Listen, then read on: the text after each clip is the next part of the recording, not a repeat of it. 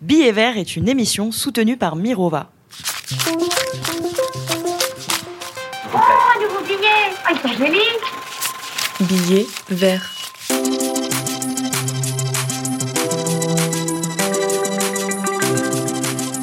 Bonjour à toutes et à tous. Alors vous êtes bien sur So Good Radio et bienvenue dans la deuxième saison de Billets Verts. C'est l'émission qui fait cohabiter finance et écologie.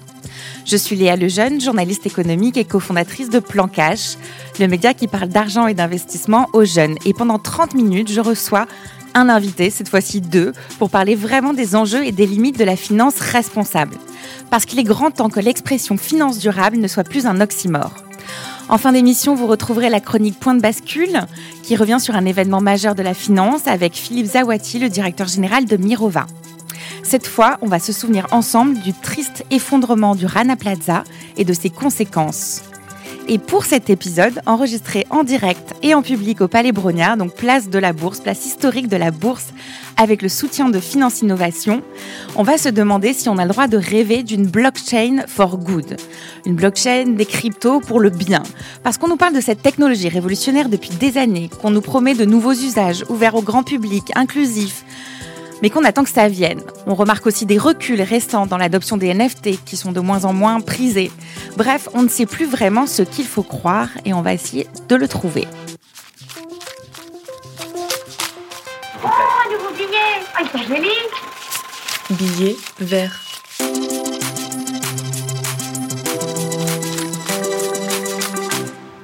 Alors pour répondre à cette question, j'ai ici deux invités, deux experts du sujet. Donc d'un côté Grégory Raymond, journaliste et cofondateur du média The Big Whale. C'est un peu la référence sérieuse et indépendante sur les crypto-monnaies. Bonjour Grégory. Salut Léa.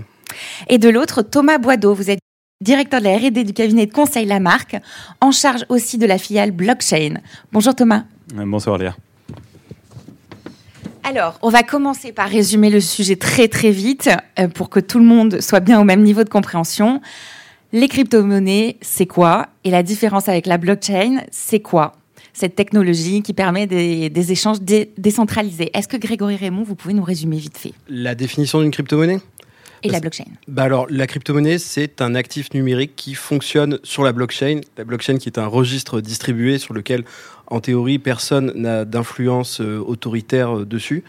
Et euh, voilà, hein, pour, pour simplifier, c'est Alors, ça. un registre distribué, c'est pas hyper simple. Mais du coup, c'est quoi? C'est en gros, c'est un protocole d'échange entre ordinateurs où des informations euh, sont générées, et puis euh, on crée des blocs qui ensuite vont s'additionner et créer une forme de, de chaîne. Alors, pour complexifier, oui, on pourrait dire ça. Mais tout simplement, ce sont des actifs numériques qui fonctionnent donc sur des réseaux sur lesquels il n'y a pas une autorité centrale qui exerce son autorité dessus. Ce sont tous les membres du réseau qui participent à, à sa sécurité. Il n'y a pas une entreprise derrière, si vous voulez. Et ça, et ça fonctionne d'ordinateur en ordinateur, Exactement, de pair à pair. de Si- pair à pair. Si vous avez fait un peu de téléchargement illégal, donc euh, ça fonctionne en, en pair à pair, bah là c'est pareil. Personne n'a fait ça ici. Là c'est pareil, sauf que ce ne sont pas des films, ce sont des actifs de valeur qui, circulent dessus.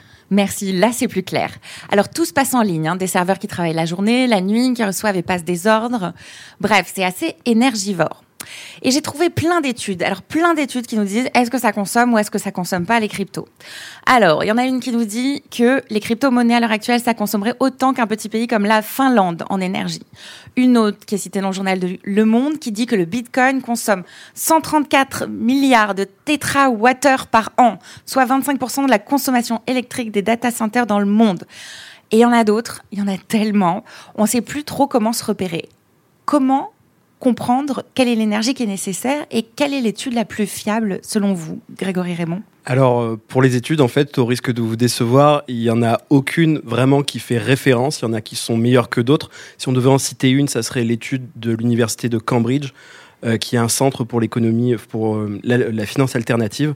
Donc, ils, ils récoltent des données. C'est souvent eux, en fait, qui permettent de dire que, les, par exemple, le Bitcoin, le minage de Bitcoin, euh, consomme autant qu'un petit pays comme l'Argentine actuellement. Donc, on est sur à peu près 124 TWh par ah an. Oui, on est passé plus haut que la Finlande. Eh oui, oui, ça, ça dépend des moments. Euh, Il y a quelques années, on disait que c'était l'Irlande. Euh, voilà. Mais en- pourquoi je vous dis que ces données ne sont pas si fiables? C'est que, en fait, pour comment on fait pour savoir qu'un pays a plus de minage qu'un autre? Ben, On se fie aux adresses IP des mineurs. Sauf qu'une adresse IP, ben, comme n'importe quel ordinateur, on peut utiliser un VPN. Et donc, donc on pour... peut la changer, dire qu'on et qu'on est qu'on est ailleurs. Donc c'est voilà c'est pour quand on, quand on veut pointer du doigt un pays, voilà c'est assez faux. Très bien. Alors est-ce que vous avez le même avis, Thomas Boideau, sur ces études qui mesurent combien euh, le, Bitcoin et la crypto en général sont énergivores, et comparé au système bancaire, est-ce que ça représente plus ou moins d'énergie consommée? Alors justement, bah, euh, c'est un des sujets sur lequel euh, on a eu l'occasion de travailler sur des études de l'empreinte carbone de, de, projets de tokenisation d'actifs financiers. Et, donc pour ça, il faut être obligé de comparer, ben, effectivement. Alors, projet de tokenisation d'actifs financiers. Tout de suite. Comment hein. on résume ça? Euh, en fait, euh, actuellement, les actifs financiers euh, ont des contreparties numériques sur des infrastructures informatiques classiques. Donc les, les instruments financiers, ça peut être une obligation, une action. pour l'instant, c'est enregistré donc sur des systèmes de données centralisés. Et le fait de tokeniser, c'est le fait de migrer ces informations vers une infrastructure blockchain. Donc décentralisée décentralisé et avec un certain nombre aussi euh, de, euh, d'effets et d'automatisation euh, liés à ce qu'on appelle les smart contracts sur blockchain, qui sont des codes auto-exécutés par la blockchain et, et, qui sont aussi bah, sur la blockchain totalement transparents. Donc, euh, pour revenir peut-être plus à la question, euh, pour répondre à la question, il y a effectivement bah, plusieurs méthodologies. Euh, ça, c'est très clair. Effectivement, l'université de Cambridge fait référence pour beaucoup d'entre elles sur, dans l'univers crypto. et il faut être capable de comprendre vraiment comment cette méthodologie fonctionne pour, pour voir si elle est justifiée ou non, potentiellement pour être capable de la comparer à, à, d'autres à d'autres secteurs et notamment Alors le justement secteur, au secteur bancaire traditionnel est-ce que est-ce que vous vous avez de quoi comparer Alors on a quelques éléments. On a quelques éléments parce que euh, on commence à avoir des, euh, euh des rapports justement de certaines institutions bancaires. notamment, on peut trouver le, rapport d'Euroclear qui, dans, dans sa déclaration de performance extra-financière, va expliquer son bilan carbone et notamment le bilan carbone de ses structures informatiques. Bon, ça reste limité et on peut difficilement comparer les deux, puisque bon, ben, on a un système qui va gérer certains aspects de la finance, euh, mais ce sera difficilement comparable avec, euh, avec une infrastructure telle que celle du Bitcoin ou d'Ethereum. Et, j'aimerais rajouter quelque chose à, ce niveau-là. Euh, il faut aussi comprendre que tout est basé sur le déclaratif en ce moment, sur l'état du minage. Il faut qu'un mineur dise, ben voilà, je consomme... Donc le minage, c'est fabriquer un Bitcoin à travers ben, un protocole de création entre ordinateurs. C'est ça, et c'est ça qui consomme beaucoup d'énergie. Et quand on veut, quand il quand y a des grands rapports qui vous expliquent que les, les mineurs consomment tant d'énergie. En fait, c'est souvent basé sur le déclaratif. Et il y a pourquoi aussi on disait qu'il n'y a aucune source qui fait référence, c'est parce qu'en fait il faudrait se baser sur les douanes en réalité. Les douanes, quand vous faites rentrer des, machines de minage dans un pays, bah, la douane il dirait ah bah il y en a une qui est rentrée, il y en a deux qui sont rentrées, donc ça permet d'évaluer un peu l'état d'un marché. Oui mais ça correspond pas du tout à la logique du web, donc c'est inimaginable de fonctionner comme ça aussi bah, dans, dans, le cas de l'énergie, c'est un peu ce qu'il faut faire parce que quand on veut mesurer l'énergie, bah, on voit qu'à un moment, il y a quelque chose qui prend beaucoup d'énergie, mais on ne sait pas de façon certaine que c'est une machine de minage. Donc en fait, voilà ce qu'il faudrait pour vraiment comptabiliser de manière très sûre, c'est que les douanes aient, attribuent un code douanier aux machines de minage, ce qui n'est pas le cas dans beaucoup, beaucoup, beaucoup de pays. Et si je peux ajouter euh, quelque chose de, de très important, puisqu'on parle, de, on va dire, d'impact environnemental, euh, il n'y a pas que la consommation énergétique. Euh, il faut parler du mix énergétique et donc de l'endroit où ces machines vont tourner et de l'énergie qu'elles vont utiliser. Il y a certains mix énergétiques qui sont extrêmement décarbonés et d'autres qui le sont énormément. Si on prend par exemple le mix énergétique français, on est à 85 grammes de CO2 par kilowattheure alors que même en Allemagne, on est presque à 400 grammes. Oui, on est plutôt décarboné parce qu'on utilise l'énergie nucléaire. Donc en fait, des bitcoins qui sont minés en France ne sont pas aussi polluants, euh, ou en tout cas ne sont pas aussi lourds en émissions de carbone que des bitcoins qui seraient fabriqués en Allemagne. Exactement, oui. En tout cas, je vais vous rassurer, il n'y a aucun bitcoin qui est miné en France. Hein. L'électricité coûte beaucoup trop cher. On, est on mine plutôt dans des endroits où l'électricité n'est pas chère et où est-ce que l'électricité est la moins chère? Ben, Souvent, c'est quand elle est d'origine renouvelable et que personne n'est là pour la consommer. Alors justement, oui, c'est un argument qui revient souvent quand on regarde sur euh, les, sites, les réseaux sociaux de Bitcoin maximalistes, hein, c'est-à-dire ceux qui sont vraiment fans du Bitcoin et qui considèrent que c'est la crypto-monnaie qui est très au-dessus des autres. On raconte que finalement, ça pollue pas tant que ça parce que euh, le Bitcoin, les endroits où c'est placé, la façon dont ça fonctionne, ça utiliserait euh, l'énergie qui ne peut pas être stockée, qui ne peut pas être utilisée. Alors moi, je suis pas très convaincue par la source de cette étude. Qu'est-ce que vous en pensez, Grégory Raymond? Alors, vous avez vraiment raison de, vous questionner hein, sur, le, sur, ces sources-là. Euh, en fait, il y a un miroir déformant euh, qui sont les États-Unis. On mine énormément aux États-Unis. C'est à peu près 40% du minage mondial. Et aux, et aux États-Unis, le minage est sale, voire même très sale. C'est notamment à cause du Texas où on favorise vraiment le minage. Euh, et donc, c'est très très mauvais pour la planète. Si les États-Unis, on leur interdisait le minage, il y aurait probablement 80% du, du minage qui serait, qui serait propre en réalité.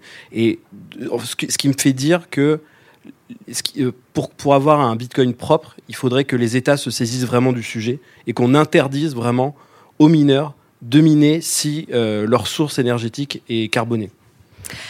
Alors, il y a un autre système qui, qui existe. Donc là, on a parlé beaucoup d'une d'une sorte d'une crypto, euh, la crypto Bitcoin, mais il y a aussi euh, différentes cryptos et il y a aussi euh, la blockchain Ethereum qui a fait beaucoup parler d'elle à l'automne dernier puisque son fondateur Vitalik Buterin avait présenté une fusion, the merge, il appelait ça. En gros, c'est un changement de protocole qui fait qu'au lieu de au lieu de miner des, des, des unités comme on le faisait auparavant, par ce qu'on appelle la proof of work, c'est-à-dire des calculs complexes H24 d'ordinateur à, ordinateur, on passerait par le proof of stake. Donc proof of stake, c'est plutôt l'idée que les personnes qui, qui ont euh, de grosses quantités d'Ether sur Ethereum peuvent participer au minage. Donc en gros, au lieu d'avoir des tonnes et des tonnes et des tonnes d'activités, de, de, d'activités, on aurait un petit peu moins d'échanges et de protocoles. Voilà, j'essaie d'expliquer. Je suis pas sûre que ce soit complètement clair.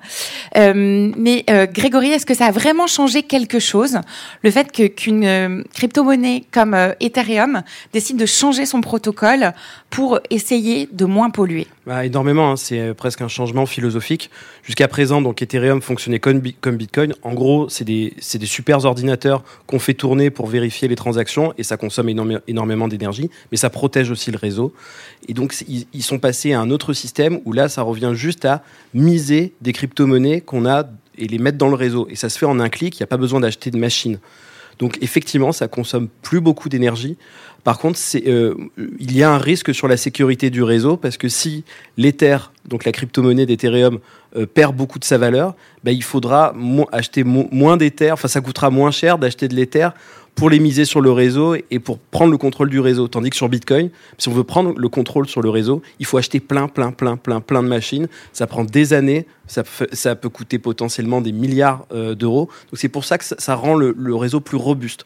Mais là, tant que Ethereum, enfin la crypto-monnaie se maintient euh, de, à, ce niveau-là, aujourd'hui, on est, il me semble, à vers 1500, 1500 dollars. il y aurait un risque si ça tombait à, à 10 dollars. Là, on est, on est quand même loin de, tout ça. Il y, a, énormément d'utilisateurs derrière. Ça ne va pas, ça ne va pas tomber. Mais en gros, il y a un risque. Mais en gros, voilà, il y a un choix entre euh, dépolluer ou en tout cas tendre à dépolluer et de l'autre côté être au maximum de la sécurité. C'est ça. Mais je dirais quand même quelque chose. Ce n'est, Bitcoin n'est pas forcément polluant. Bitcoin consomme beaucoup d'énergie, mais ne pollue pas forcément. Il faut dissocier les deux. Oh, un nouveau billet. Ah, il joli Billet vert.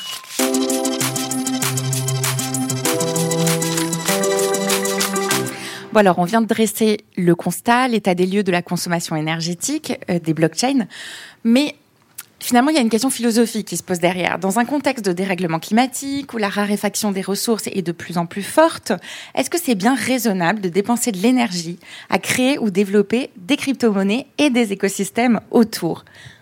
Qu'est-ce que vous en pensez? Alors, en fait, euh, quand on parle d'Ethereum, on ne parle pas d'une crypto-monnaie. On parle d'un réseau d'ordinateurs décentralisés qui apporte un ensemble de services. Euh, donc il faut voir effectivement le, réseau Ethereum comme un ordinateur mondial décentralisé et partagé entre ses utilisateurs. Donc le prendre vraiment par le côté blockchain et beaucoup moins que par le côté monnaie. Exactement, exactement. Bitcoin, euh, d'ailleurs, c'est assez amusant parce qu'on parle du réseau Bitcoin et de la crypto-monnaie Bitcoin. Il y a juste euh, un B majuscule et un B minuscule qui changent.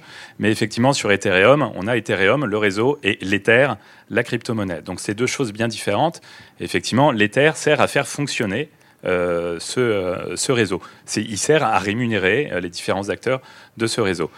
Euh, et, en fait, on se rend compte que euh, sur, euh, sur Ethereum, mais aussi les, les, contraintes techniques de la blockchain qui font que toute donnée est chère à stocker, toute opération est chère à, opérer. et donc tout ça, ça pousse les utilisateurs vraiment à un comportement de sobriété extrême. il faut voir que pendant des années, on a eu euh, accès à des infrastructures informatiques euh, de plus en plus grosses, euh, de moins en moins chères. Et cette question de sobriété qui existait peut-être dans les années 80, bah, elle a totalement disparu. Oui, avec le cloud notamment. Oui, oui, avec l'augmentation exponentielle de la puissance des ordinateurs qui a fait que, bah, d'ailleurs, maintenant, des, des modèles d'IA, dont pourtant la, on va dire que les modèles datent des années 70, hein, mais il a fallu attendre les années 2000 pour arriver à les faire tourner, parce qu'on n'avait pas la puissance. Maintenant, on a toute la puissance, on fait tout tourner, on intègre tout, on ne jette plus rien. Alors, en quoi ça devient quelque chose d'utile pour justement euh, économiser, moins générer d'activités inutiles? Eh bien, parce que justement, on est obligé de se réfréner. Si on veut utiliser la, blockchain de façon efficace, euh, sachant que tout ça, ça va coûter de l'argent, euh, chaque opération bah, est pricée, euh, chaque opération vous coûte de l'argent directement à l'usage, et donc ça, apporte un effort de grande sobriété si on veut euh, utiliser la blockchain de façon efficace. En plus, après, effectivement, avec le passage à la proof of stake, bah, on a diminué le, sur Ethereum la consommation énergétique de 99,99%. 99,99%, voilà. voilà, et même un petit peu plus. Donc, finalement, euh, on a ça. Ça ne veut pas dire qu'il ne faut pas regarder, ça ne veut pas dire qu'il ne faut pas continuer à faire attention. Euh, même pour le Bitcoin, euh, même si on dit que ça peut utiliser de l'énergie qui n'est pas utilisée ailleurs, bah, il faut quand même le savoir. Et globalement, c'est pas parce qu'on a baissé cette, consommation qu'il ne faut pas continuer à regarder, à mesurer et être capable de mesurer finement. Et c'est un autre intérêt de la blockchain, c'est que justement, étant donné que tout est tracé, tout est pricé, vous faites une opération, vous avez le prix du gaz sur, euh, Ethereum, vous savez exactement combien ça va coûter, euh, combien ça a consommé en énergie du réseau. Eh bien, tout ça, ça vous permet vraiment d'être très attentif à la consommation de vos infrastructures informatiques dès que vous utilisez la blockchain. Grégory Raymond, j'imagine que vous ne voulez pas qu'on arrête de miner des bitcoins parce que ça pollue trop. Ah, moi, j'ai pas, j'ai pas à donner mon avis personnel, mais ce que, ce qu'il faut quand même savoir, c'est que le, j'ai pas pu le, préciser tout à l'heure, mais le, là actuellement, le, le réseau Bitcoin, c'est à peu près 60% fonctionne à l'énergie verte, enfin l'énergie, en tout cas qui est renouvelable. Donc c'est pas ce monstre qu'on veut nous décrire euh, à chaque fois. Il faut vraiment en avoir Enfin, il faut vraiment le savoir, ça. Alors, si, on sort du Bitcoin et qu'on regarde les autres euh, usages de la blockchain, il y en a un qui revient assez souvent, c'est l'usage des NFT, donc euh, des jetons non fongibles. Euh, donc, en gros, les NFT, ce sont des, des, oui, des produits, des actifs numériques créés de manière unique, générés de manière unique. Et ils ont aussi été beaucoup utilisés dans l'art ou dans des systèmes de communauté pour faire partie du communauté. Et aujourd'hui, on voit que c'est utilisé par les grandes entreprises et par les fondations pour réaliser, par exemple, des levées de fonds philanthropiques, pour financer des associations et des projets sociaux. Est-ce que c'est un mouvement d'ampleur ou est-ce que c'est un épiphénomène? Euh, je trouve pas. Il y a de plus en plus d'initiatives qui, fonctionnent avec les NFT ou les crypto-monnaies. Euh, si on peut parler juste des crypto-monnaies, il y, a, quelque chose qu'on peut mettre en valeur, c'est l'UNICEF. Par exemple, vous savez très bien que dans le, dans le phénomène des, dons, en fait, on donne, mais on ne sait pas exactement si ce qu'on va donner va vraiment servir au projet pour lequel on a vraiment mis euh, ben, 10 euros. Ou au budget fonctionnement de l'association, etc. Exact, exactement. Et en fait, grâce aux crypto-monnaies, on peut vraiment tracer tout ça. Et l'UNICEF a mis en place un fonds crypto qui fonctionne comme ça. Si vous voulez, si, euh, quand vous mettez euh, l'équivalent de, 10 euros pour financer quelque chose bah, dans un village, voilà, l'UNICEF s'engage à ce que ça aille au bout comme ça et vous pouvez, euh, et vous pouvez le contrôler. Euh, sur l'histoire des NFT, euh, on peut parler par exemple de World of Women qui est un, super collectif qui a lancé une collection de NFT. Ils ont levé beaucoup d'argent comme ça, les gens ont adoré les NFT, et ça sert à financer euh, des ONG et, des, et plein de causes philanthropiques qui sont en accord avec les valeurs de, World of Women. Oui, voilà, moi j'en avais noté d'autres. En Espagne, il y a une collection de NFT qui a été vendue pour financer une maison d'accueil pour les femmes victimes de violences. Et euh, du côté des grandes entreprises, Guerlain a lancé un projet River. C'était une collection de 1800 NFT, les CryptoBees. Pour une fois que je trouve qu'un NFT est beau, je vous conseille d'aller le voir. Euh, et le but, c'était d'utiliser l'argent pour euh, œuvrer au réensauvagement d'une réserve naturelle en France. En tout cas, voilà, de refinancer tout ça. Thomas Boidreau, quels autres types d'usages positifs on peut imaginer avec la blockchain et sur quel projet vous travaillez en ce moment? Alors e-, effectivement, on a parlé des, projets de traçabilité, mais euh, il y a aussi tout ce qui est lié à la transparence. Euh, nous, ce qu'on veut essayer de promouvoir aussi, euh, c'est si on a un, projet sur lequel on travaille qui s'appelle Global Data Transparency et qui va chercher à promouvoir la transparence des données extra-financières des entreprises. Alors, bon, ça c'est euh, c'est un sujet euh, un, petit peu un petit peu compliqué parce que toutes les données qu'il y a dans les bilans RSE, par exemple. C'est oui, en, en partie, euh, parce que pour l'instant c'est encore très compliqué euh, à générer. Donc, de, de, façon très basique, les les données liées à votre bilan carbone et, et, montrer aussi comment il est calculé, juste pas seulement avoir les chiffres, mais, mais montrer que vous avez vraiment les données brutes qui permettent de le calculer et de le montrer et de le prouver au monde. Et en plus de cette, euh, possibilité de transparence euh, de la blockchain, euh, on a aussi la possibilité de monnayer ces données. Et, ça de façon décentralisée, sans un acteur qui va chercher à s'accaparer toute la valeur. Actuellement, le... une agence, un conseil, voilà, un cabinet de conseil qui va chercher. Vous, tirez peut-être une balle dans le pied d'ailleurs. non, parce qu'on n'est pas, on n'est pas provider de données. Euh, on n'est pas provider de données. On va pas chercher à l'être. Euh, on est plus sur du conseil en accompagnement des entreprises justement sur la façon de, euh, de reporter sur ces, sur ces données extra-financières. Mais, mais surtout, ce qu'on veut éviter, c'est la concentration des données, leur, leur transformation en mode boîte noire et leur redistribution. Euh, actuellement, on a montré que euh, on n'avait quasiment pas de corrélation entre les, notes des différentes agences de notation extra-financière. Donc vous pouvez avoir, euh, je crois que c'était Facebook, qui avait 95% d'environnemental chez une agence et 5% sur une autre.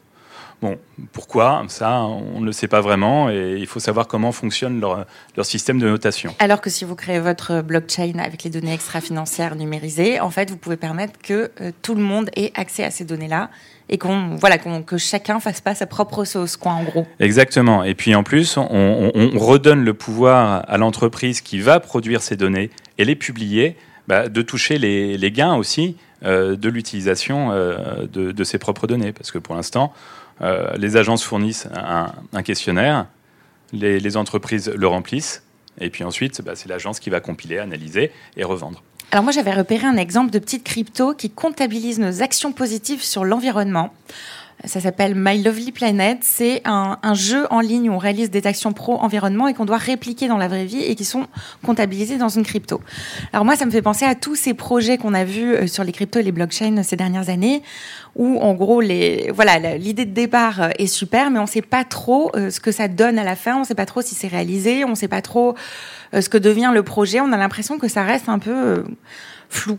Euh, Grégory, est-ce que vous pouvez nous parler de ces projets comme ça, dont on ne sait pas ce qui va se passer exactement, même si les idées sont parfois euh, très idéalistes sur le papier. Bah, le secteur blockchain, il n'est pas si différent du milieu de la tech euh, traditionnel. Hein. Il y a des superbes startups qui se montent tous les jours avec des superbes idées. À l'arrivée, il y en a peut-être 0,1% qui, qui marchent. Bah, dans les projets crypto, c'est pareil. La, seule différence, c'est que les gens qui investissent dans la crypto ce sont des, des gens, des retail, hein, donc des particuliers, tandis que dans le milieu tech plus traditionnel, euh, ce sont des investisseurs professionnels. Donc c'est pour ça qu'il faut faire très très attention quand on vous, en, quand on vous envoie du rêve sur un projet crypto et qu'on vous incite à investir très facilement. Voilà, il, faut, il faut se renseigner à fond. Et oui, alors ce serait quoi le conseil euh, Blockchain for good, crypto for good euh, Il y a un projet qui me plaît, j'ai envie d'y aller. Euh, qu'est-ce que je fais pour pas me faire avoir, pour pas tomber dans un piège? Alors il faut regarder un peu la documentation technique. C'est inutile de savoir faire du code, hein, c'est pas utile. Il faut voir si ça tient la route. Il faut voir le track record des gens qui sont derrière. Est-ce que c'est des gens qui sont reconnus par leur père? Est-ce que c'est des gens qui ont déjà fait des choses? Est-ce qu'ils ont un profil public hein? C'est parce qu'il y, y, en a qui lancent ça tout à fait anonymement et c'est un énorme red flag. Euh, voilà, en, quelque sorte, je dis, ça serait déjà pas mal hein, de pouvoir vérifier ça. Merci pour ces premières pistes. Oh, nouveau billet Ah, joli Billet vert.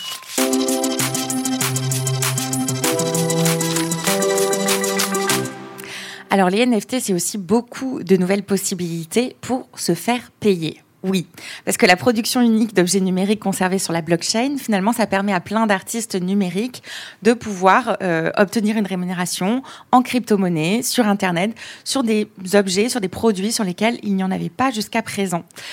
J'ai donc fait une courte interview de l'artiste française Albertine Meunier, qui, euh, elle, n'arrivait pas à, se rémunérer là-dessus et qui a carrément gagné 25 000 euros en vendant ses œuvres numériques l'an dernier sur les blockchains Tezos et Ethereum. On écoute. Alors, quand on est dans les arts numériques comme moi depuis euh, très longtemps, en fait, bon, c'est le cas de plein d'artistes numériques. Euh, je connais aucun artiste numérique qui ne vit de son art. donc, est toujours ça fait quand même longtemps que ça existe maintenant, euh, toujours une autre activité en parallèle. Et en fait, ce qui m'a amené au NFT, c'est euh, au début, c'est une curiosité de voir effectivement. Alors, moi, j'ai commencé à regarder ça de près en 2019-2020. Euh, voilà, donc voir des jeunes artistes digitaux qui vendaient des œuvres digitales. Et donc, ça a été pour moi un grand point d'interrogation. Voilà, dire comment ça se fait comment peut-on vendre de l'art numérique? C'est la question première qui m'a amené à ça. Et finalement, j'ai commencé à regarder ce qui s'y faisait, je me suis formée, j'ai commencé à collectionner, j'ai commencé à créer. Et donc, c'est plutôt la question autour de l'art numérique et euh, voilà quel modèle économique pour les artistes du numérique? C'était vraiment ma question de. Voilà, c'est ce qui m'y a amené. Qui, euh, bah, qui vendent leur, euh, leur création sous ce biais-là. Donc le NFT est plus perçu comme un qu'un outil qui permet la propriété en fait d'un objet numérique, d'un contenu numérique. c'est vraiment perçu comme ça. C'est un acte de propriété. Et cet acte de propriété permet finalement de, de faire l'acquisition d'œuvres digitales, ce qui n'était pas le cas avant. Et puis j'ai compris euh, avec des vrais artistes en fait qui ont commencé à utiliser ce, média-là pour présenter leurs œuvres donc plutôt dans la blockchain au début euh, Ethereum. Donc moi j'ai fait l'acquisition euh, donc j'ai appris euh, un peu voilà, toute seule comment on fait pour acheter, comment on fait pour collectionner, tous les affres. j'ai créé un wallet, j'ai acquis des Ethers, j'ai dépensé mes Ethers, j'ai fait des œuvres, j'ai, vendu, j'ai racheté. Donc en fait pour moi, les œuvres que j'ai faites et que j'ai transformées en NFT, euh, mon, moi, j'avais pas besoin de cet argent économiquement pour vivre, donc je les ai réinvestis dans ma collection euh, de, NFT. Alors, messieurs, qu'est-ce que ça vous inspire? Est-ce que vous, vous avez des NFT artistiques dans votre wallet? Et est-ce qu'il y a d'autres métiers ou activités qui peuvent se réinventer grâce aux NFT euh, moi déjà j'ai des, j'ai des NFT The Big Well dans mon wallet, ce qui me rend déjà très heureux. Euh, mais en fait moi je, je... Elles sont pas artistiques ces NFT. Bien sûr que si, bien sûr que si. Bah, vous, vous, en parlerez, vous en parlerez à, l'artiste qui les a réalisés. Euh, non mais en fait moi j'ai, je pourrais vous citer un artiste que j'adore hein, qui s'appelle Pascal Boyard, qui est un street artiste et en fait qui considère que bah, ces, œuvres vont forcément se faire recouvrir, se faire repeindre, ou alors les, les, bâtiments sur lesquels il les a construits, euh, sur lesquels il les a peints, vont, vont, vont, être détruits. Et bien en fait, à travers le NFT, parce qu'en fait, il, il, NFTise toutes ces œuvres une fois qu'elles sont réalisées. Donc elles existent en réel et en numérique. C'est ça. Et en fait, une fois qu'elles sont détruites dans le monde réel, elles continuent à vivre en fait sur la blockchain. Et euh, chaque chaque personne qui apprécie son art, sa démarche, peuvent en fait participer et détenir en fait une partie de l'œuvre après qui va rester. Euh, et avant d'être, d'être un, enfin avant de, se lancer dans les NFT, tout simplement, il mettait des QR codes avec son adresse Bitcoin sous sous ses fresques et les gens qui aimaient son travail pouvaient le soutenir. Et je trouve que c'est excellent parce c'est un petit don quoi. C'est ça, c'est ça. Et à travers les NFT, mais il se construit une communauté. C'est en fait Banksy aurait très bien pu faire ça et euh, fédérer une communauté bien plus tôt et aurait pu recevoir euh, des fonds pour, pour faire des œuvres de plus en plus ambitieuses, mais plus tôt. Pas mal comme exemple. Thomas Poidreau, est-ce que vous avez des NFT, vous? Alors, euh, j'ai effectivement quelques NFT, mais Tezos. euh, mais la question, euh, la question de l'art, elle reste euh, complètement ouverte de la même façon euh, que ce soit sur blockchain ou, ou autre. Est-ce qu'il y a d'autres métiers qui pourraient euh, se faire rémunérer à leur juste valeur, utiliser les NFT pour changer leur façon de faire? Bah, le, le, NFT permet d'avoir d'avoir une, une, preuve euh, véritablement de, de, création. Et donc euh, une preuve de c'est un copyright. Et, euh, et, donc ça permettrait ça permet vraiment de décentraliser la création artistique euh, donc sans, sans, être obligé de passer. Alors peut-être que si, si la SACEM écoute ils seront pas contents mais ça permettrait de, de se passer d'organismes tels que la parce qu'on aurait la preuve de la création artistique à un moment donné et, euh, et, donc, à ce moment-là, euh, il n'y aurait plus trop de, besoin de centraliser ce type, euh, ce type d'informations. Et l'autre truc avantageux pour les artistes, donc euh, que ce soit des arts visuels ou des, ou des arts audio, c'est que à chaque revente du NFT, l'artiste peut de nouveau toucher des sous, ce qui ne se produit jamais dans l'art réel, dans l'écosystème de l'art réel. Oui, tout à fait. Après, c'est pas obligatoire, mais en tout cas, quand il l'écrit, il peut mettre euh, cette condition-là et il est sûr que toute la vie du NFT, il touchera une commission dessus et ça, c'est quand même vachement chouette. Voilà, ça, c'est une piste à étudier. Alors, quand je parle blockchain for good, je pense aussi et évidemment aux bénéfices qui bénéficieraient à tous et toutes, quelle que soit leur classe sociale ou leur niveau économique. Bon, l'inclusion économique, c'était quand même une des questions au début du Bitcoin. Quoi. C'était euh, le, fait de décentraliser, le fait de ne plus dépendre des banques, le fait de euh, avoir des personnes nouvelles, notamment des informaticiens, qui pouvaient commencer à créer une forme de capital euh, en parallèle du système économique. Bref, il y avait quand même cette idée de redonner du pouvoir aux internautes en se passant de l'intermédiaire des banques.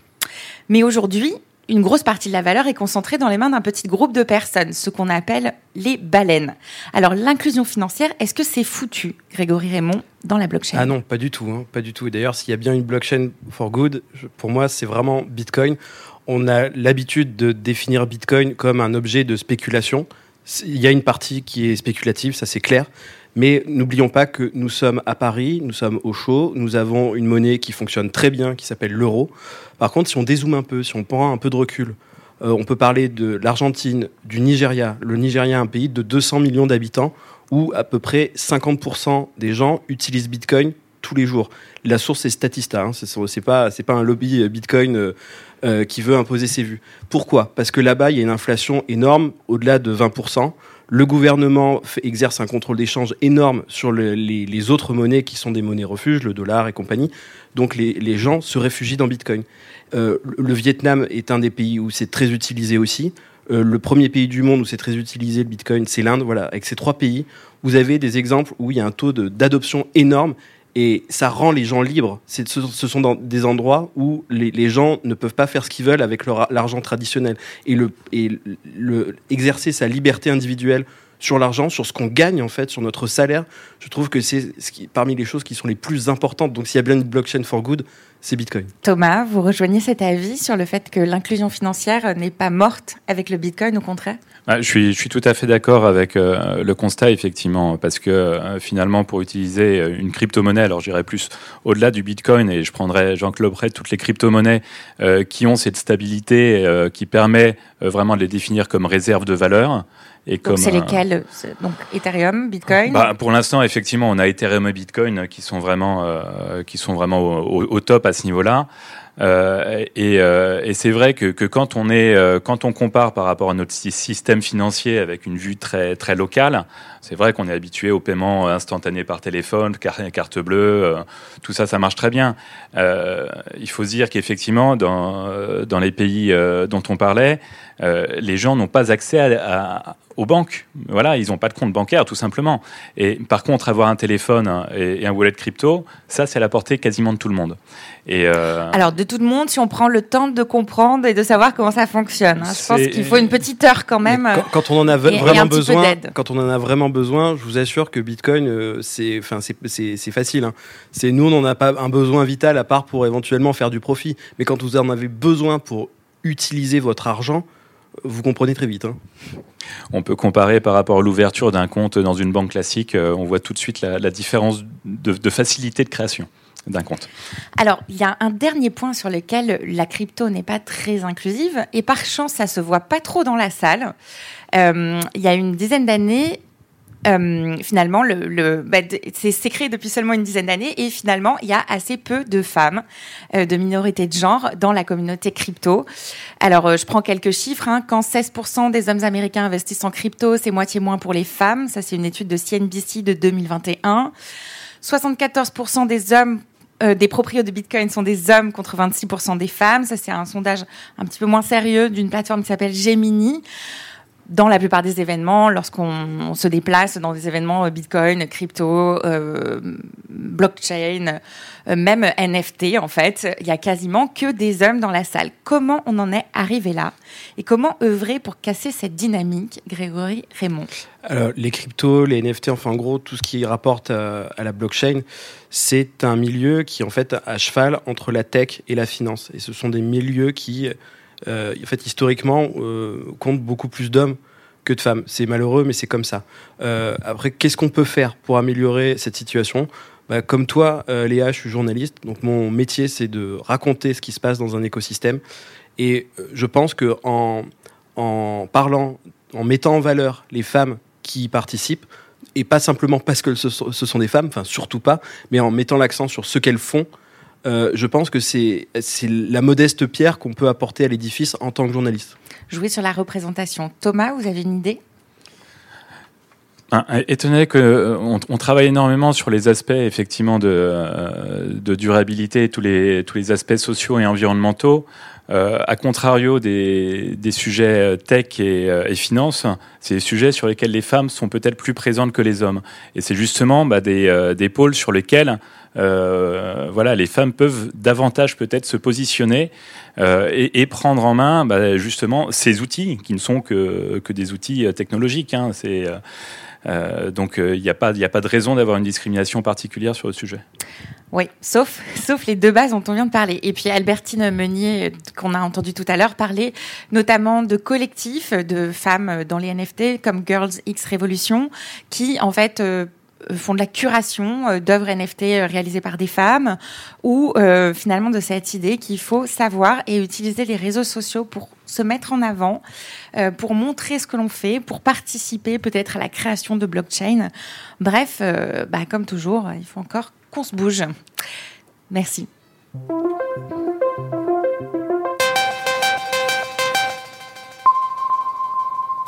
Alors merci beaucoup à Grégory Raymond pour ses éclairages. On vous lit toutes les semaines sur la newsletter The Big Whale et bonne chance à Thomas pour votre projet en cours.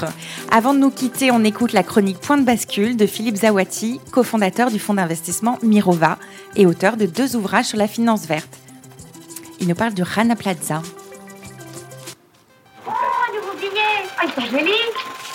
Billet vert.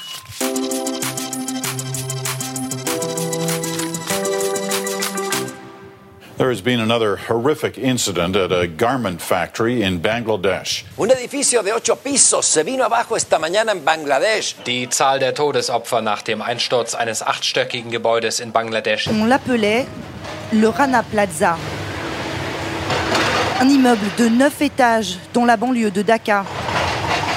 Il n'en reste qu'un tas de pierres, de métal et de tissus. Les secouristes. Le 24 avril 2013, dans les faubourgs ouest de Dhaka, la capitale du Bangladesh, un immeuble de 8 étages s'effondre. Le jour précédent, des inspecteurs ont pourtant signalé l'apparition de fissures suspectes et demandé la fermeture des ateliers de confection où se pressent chaque jour plusieurs milliers d'ouvrières, mais les responsables des ateliers ont préféré ignorer l'alerte. Le lendemain, quelques minutes après le début de la journée de travail, 1135 personnes, principalement des femmes, périssent ensevelies sous les décombres. Environ 2500 autres échappent au pire. Au milieu des corps et des gravats, on retrouve les étiquettes de vêtements de grandes marques occidentales. L'émotion est immense. La catastrophe du Rana Plaza révèle aux yeux du monde les conditions de travail déplorables dans les usines de textiles des pays en développement et le prix à payer pour alimenter notre frénésie de consommation de vêtements à bas prix. Un peu plus de dix ans après l'effondrement du Rana Plaza, la pression des ONG et des acteurs de la finance durable a partiellement porté ses fruits. Les entreprises et les investisseurs ont appris à manier un nouveau concept, celui de devoir de vigilance. Les entreprises sont sommées de vérifier le respect des normes par leurs filiales et sous-traitants. Une loi française votée en 2017 et une directive en cours de débat au Parlement européen rendent les entreprises donneuses d'ordre responsables des agissements de l'ensemble de leur chaîne de production. La responsabilité sociétale des multinationales est désormais reconnue. Elle inclut non seulement les pratiques sociales et le respect des droits humains, mais aussi celui des principales normes environnementales. Malheureusement, la complexité des chaînes de sous-traitance rend ces contrôles encore partiels et imparfaits. Comme le montre le succès de marques peu scrupuleuses comme Chine, les dérives de la fast fashion sont loin d'avoir disparu.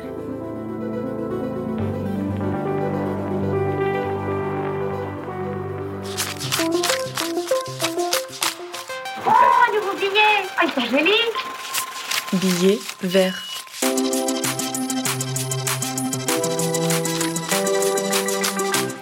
Merci à tous de nous avoir écoutés en direct sur So Good Radio au Palais Brognard, place de la Bourse, pour cet épisode en partenariat avec Finance Innovation. Et merci à celles et ceux qui nous écouteront en replay.